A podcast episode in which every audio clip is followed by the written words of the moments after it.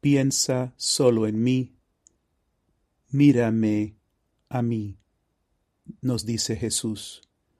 Enseñanza de Lourdes Pinto a la comunidad Amor Crucificado el 9 de noviembre del 2023. Traduce María Hicken.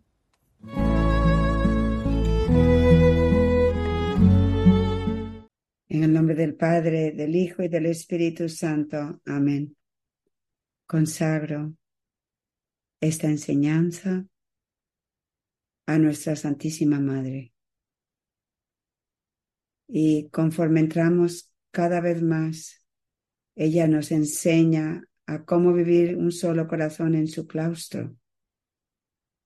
Dedico esta enseñanza por medio de ella a la Santísima Trinidad.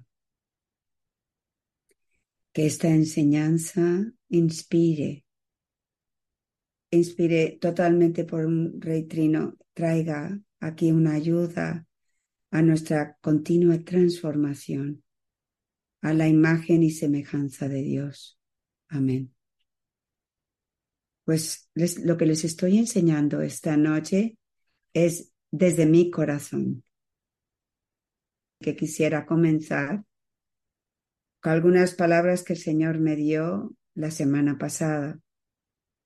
Y quisiera compartirlas con ustedes porque en este mensaje del Señor me dio una práctica que debo de hacer. Y esto es como que el Señor nos está formando realmente en la cúspide en la última etapa del camino sencillo de unión con Dios, lo que significa vivir en el corazón, el claustro del corazón de María y en el abrazo del silencio de la Santísima Trinidad. Y encontré esta práctica ser un verdadero reto para la formación de mi corazón. Y al mismo tiempo una bendición tan grande que sabía que como todo lo que el Señor me, me, hace que les enseñe viene de lo que Él me enseña a mí. Y Él comenzó diciendo esto. Estoy haciendo nuevas todas las cosas.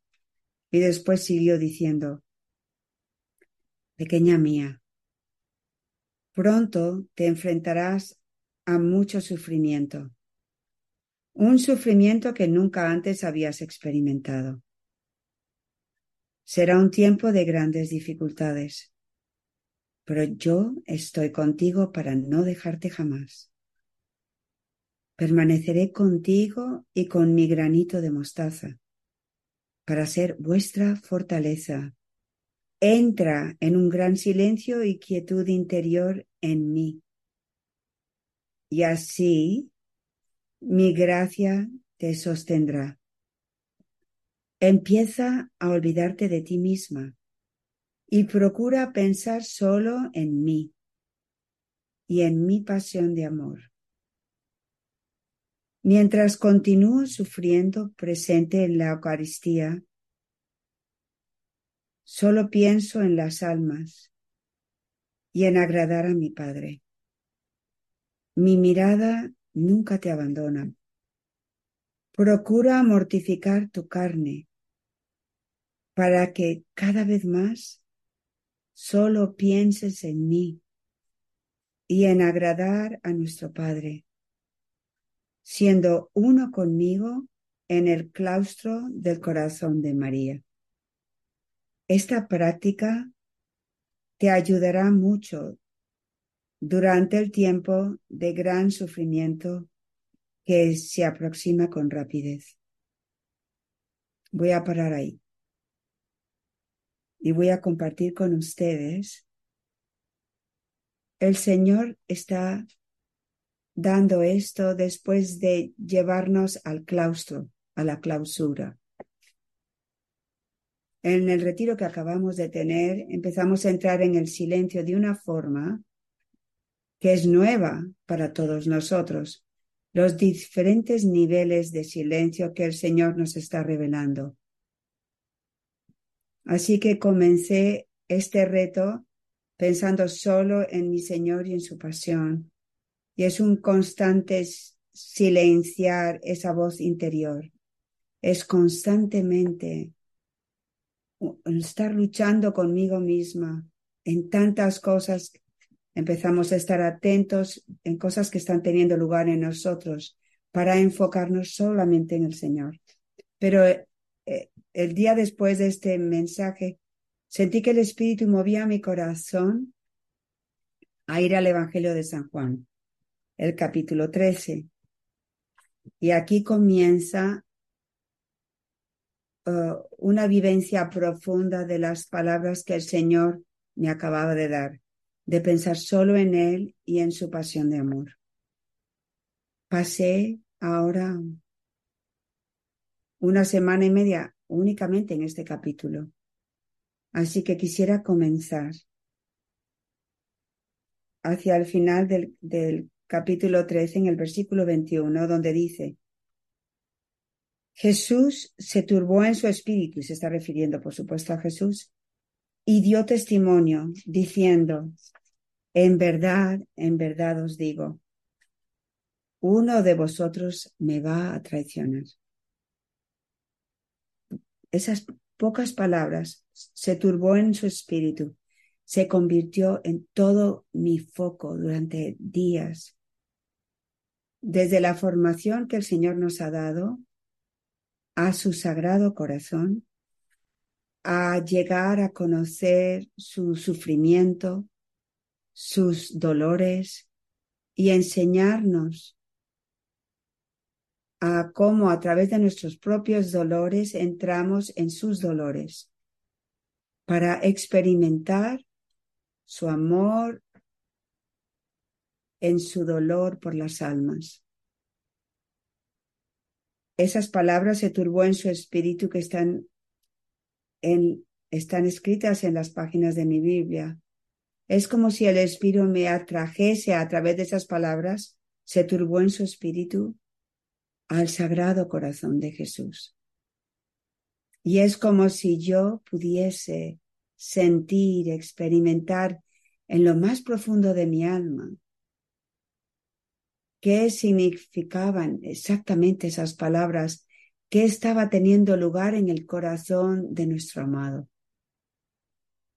Justo antes de la escritura, de estas, de estas escrituras, está la última cena y Jesús acaba de lavarle los pies a sus discípulos y él sabe que Judas lo va a traicionar. Al principio, mi humanidad, lo que estaba pensando, con, eh, se turbó en su espíritu era en el dolor del traspaso, de ser traicionado por tu hermano, tu, un miembro de tu familia, este era su círculo interno, su círculo de amigos. Y después realicé que se turbó en su espíritu el dolor más grande, el sufrimiento más grande del corazón de Jesús. No, no era el dolor que él estaba sintiendo en su humanidad por la traición, sino que de hecho era el dolor de su hermano, de su hijo, de su amado Judas. La agonía se turbó en su espíritu que estaba viviendo el Señor con su comunidad. Estaba recibiendo en agonía por el alma de Judas. Y después le dice, después de que le da el pedazo de, de pan, lo que vas a hacer, hazlo pronto. Es el versículo 27. Y después el Señor me llevó a entrar en la mirada. ¿Cómo miró el Señor al que lo traicionaba? Cómo miró al que lo traicionaba.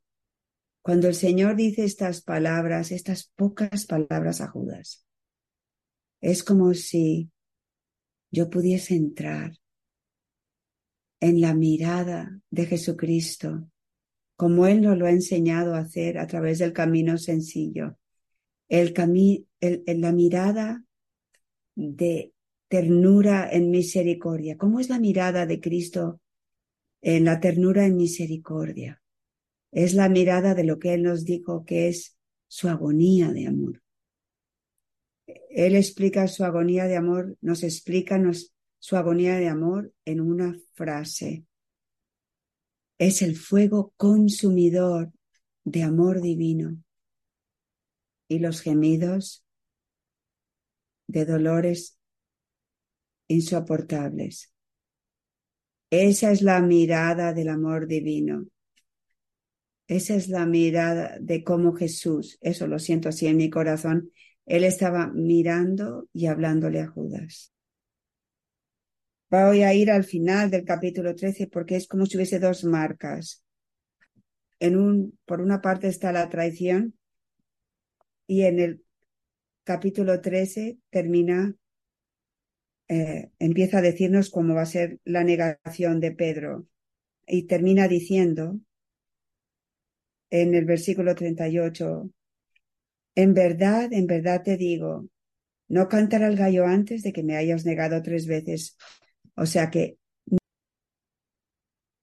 mi meditación era su ternura y misericordia. Y tengo que ir ahora a nuestro manual de, silencio, al silencio de los sentidos en la parte, la parte tercera. Y empecé a revisar el silencio de los sentidos y medité en estas palabras de, del Señor que están en este documento. El 4 de agosto del 2018. No voy a leer todo el mensaje del Señor, pero voy a leer algunas de las palabras. Aquí Jesús está hablando de nuestra Santísima Madre y nos dice, su ternura se manifiesta en su silencio, mientras el amor y la misericordia de Dios irradian de su mirada. Su mirada es la mirada de Dios. Y su mirada tiene el poder de penetrar la oscuridad de Satanás. Dios Padre desea que cada una de vosotras se convierta en la mirada de María sobre la tierra.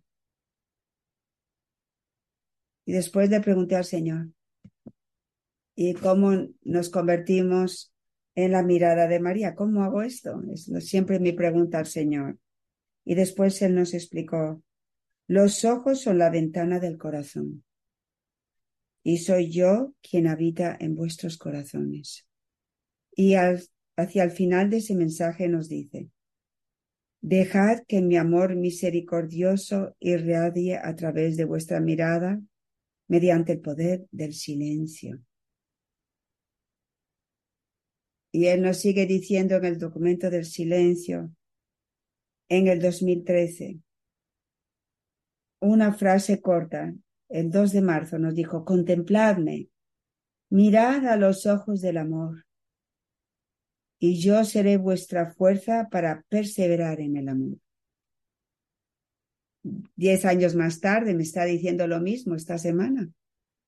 Y me estaba mostrando, enseñándome la gracia de penetrar su mirada de amor. ¿Y qué he estado encontrando yo toda esta semana? mientras que lo contemplaba él, era su ternura en misericordia en aquellos que lo traicionaron y lo o sea, los que lo traicionaron y, y los que lo abandonaron.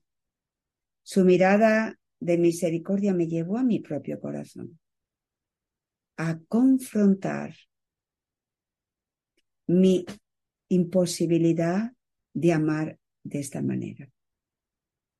A yo contemplar su ternura en misericordia, yo estaba confrontada, enfrentada a los juicios que están en mi corazón, las críticas, todas las diferentes capas de fealdad y de oscuridad en mi propio corazón y alma, que no dejan que irradie la mirada de Dios en mi corazón. Y eso fue una experiencia realmente hermosa, porque el Señor siempre nos lleva que para que podamos ser humildes a siempre confrontar la verdad de nuestra miseria y no ocultarla, sino exponerla y traérsela, llevársela a Él.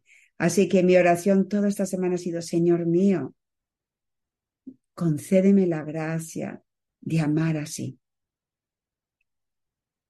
Así que, ¿qué pasa en las escrituras entre, entre estas dos marcas, entre la, traición y el abandono, la, negación? Es realmente increíble lo que toma lugar.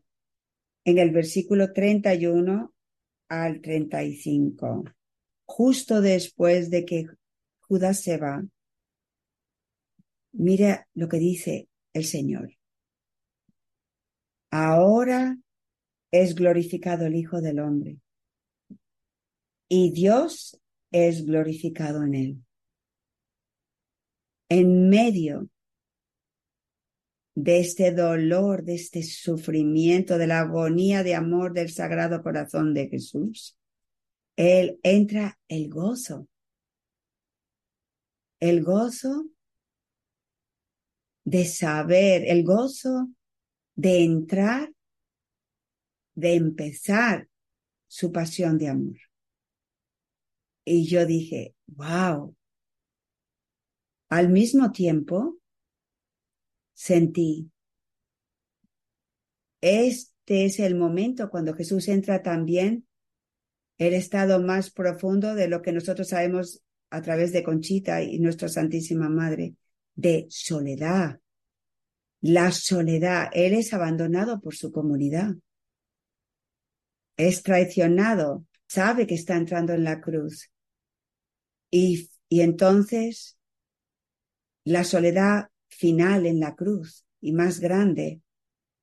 Y sin embargo es en la desolación, en la desolación, en que Jesús Cristo dice, y ahora el Hijo el Hijo de Dios, el Hijo del Hombre es glorificado. ¿Por qué? ¿Cómo puede hacer esto? Y me di cuenta, meditando en todo esto, que es porque el Señor, como hombre también, estaba sintiendo el traspaso de ser traicionado y abandonado, si no, no sería plenamente hombre. Pero sin embargo, el amor del otro es más grande.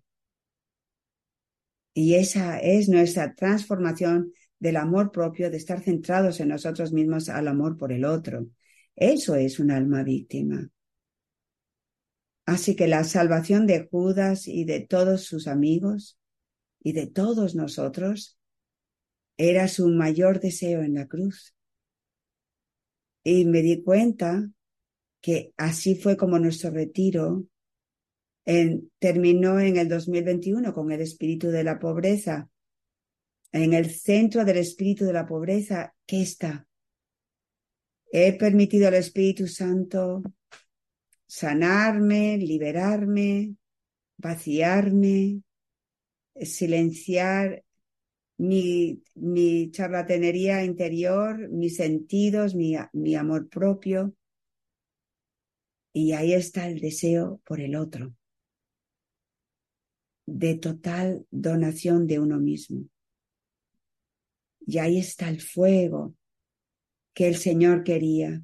Así que es capaz de vivir la, el, el, dolor y el, el, gozo como uno. Y eso es ser verdaderamente un cristiano o un verdadero cristiano. Y yo dije, wow, qué hermoso cuando entramos periodos de nuestra vida de desolación.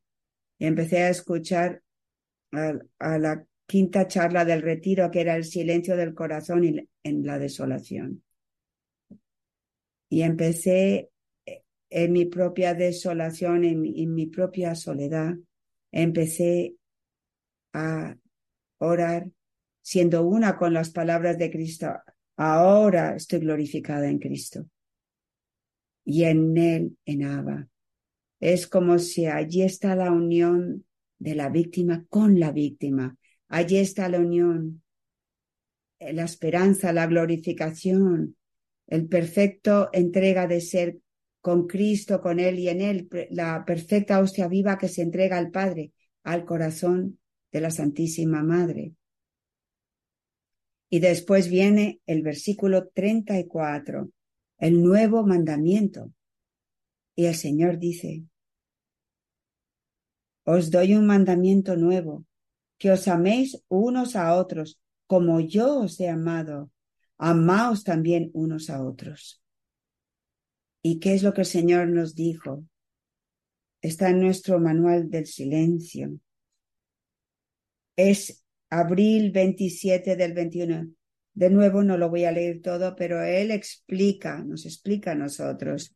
Nuestra formación es cómo llegar al punto de que ese mandamiento se convierte en una realidad en nuestra vida, que realmente podemos amarnos unos a los otros de la forma que el Señor nos ha amado, que cuando un, alguien nos, nos traiciona y, y, me hace sufrir terriblemente, puedo mirar a esta persona eh, porque he procesado la ira, el resentimiento, el de, eh, la desilusión y entro el amor puro y puedo mirar a esa persona con, con dolor y amor, ternura y misericordia. Y entonces ahí estoy amando como Dios me ha amado, como Dios nos ha amado a todos.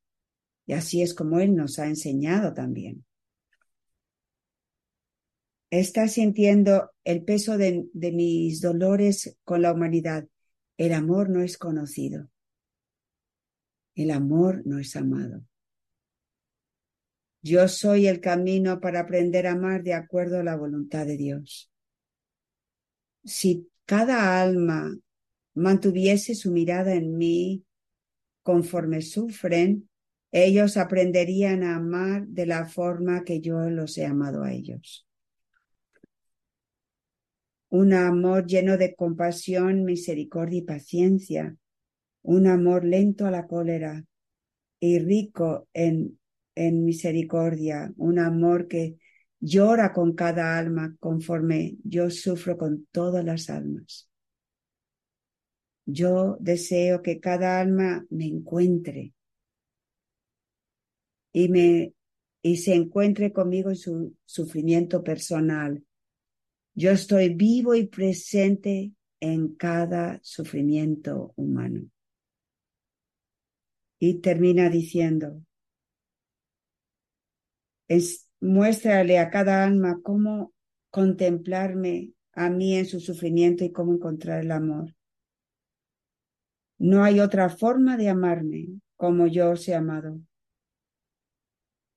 Y me di cuenta esta semana que estas escrituras en Juan 13, el Señor nos ha estado enseñando a través del camino sencillo. Ha venido del cielo a, guiarnos, a formar a sus pequeñas almas víctimas y cómo vivir la belleza de este nuevo mandamiento que Él nos dio. Qué gozo, mi querida familia. Qué gozo. Hemos sido bendecidos inmensamente, inmensamente. Así que quiero terminar porque no les leí la mejor parte, que es la última frase del mensaje. Y eso también, también lo encuentro en las escrituras en Juan. El Señor termina diciendo, me está hablando personalmente, pero esto lo ha dicho muchas veces a nuestra comunidad. Dice, has de saber que te amo y que me complace tu respuesta a mi voz. Estarás conmigo en el cielo para vivir eternamente en la gloria de Dios. Persevera. Ahora, esta promesa nos la ha hecho a todos nosotros muchas veces, pero cuando empecé a mirar el capítulo 14, Imagínense cómo es el principio del capítulo 14, es el final del mensaje. ¿Qué es lo que Jesús le dice a sus amigos, a sus mejores amigos, a sus hermanos, a su comunidad. Después que le ha dicho que Pedro lo va a traicionar y que el otro ya se marchó para traicionarlo. Y están todos rotos, igual que todos nosotros estamos rotos. Y ellos no lo tienen claro, igual que nosotros tampoco. Y el Señor les dice, no se turbe vuestro corazón, creed en Dios y creer también en mí. Cuando vaya y os prepare un lugar, volveré y os llevaré conmigo para que donde estoy yo estéis también vosotros. Y yo pensé, wow, el Señor no ha cambiado. De la forma que Él nos habla y nos está formando en amor crucificado como sus almas víctimas para la iglesia en estos tiempos es lo mismo. Así que estas palabras de las escrituras de repente se reciben como verdaderamente la, la, voz de Dios que nos está hablando y diciéndonos, porque lo único que tenemos que hacer es perseverar. Y Pedro entregó finalmente su vida. Todos fueron al cielo. No sabemos de Judas, pero sabemos que todos los demás lo hicieron y eso es lo que el Señor nos está diciendo. Porque como almas víctimas hemos dado nuestro fiat para ser todas, todos de Él. Y de la forma que lo hacemos es de la forma que Él nos ha formado, constantemente una purificación en todos esos niveles, esas luces internas, este, este trabajo de la alma víctima de amor, de, de la unión con Dios, mirando y viviendo y sintiendo en su sagrado corazón. Esto es vida interior que es fecunda, que lleva vida a los demás, que transforma, a nos, transforma a todos. El reino de Dios en la tierra como está en el cielo. Así que voy a terminar con esto, con un animándoles para todos ustedes esta semana, mientras que aprendemos a vivir en el claustro. Que Dios los bendiga a todos. Para más información sobre el camino de unión con Dios, por favor visite el sitio de la comunidad Amor Crucificado, amorcrucificado.com. Que Dios les bendiga.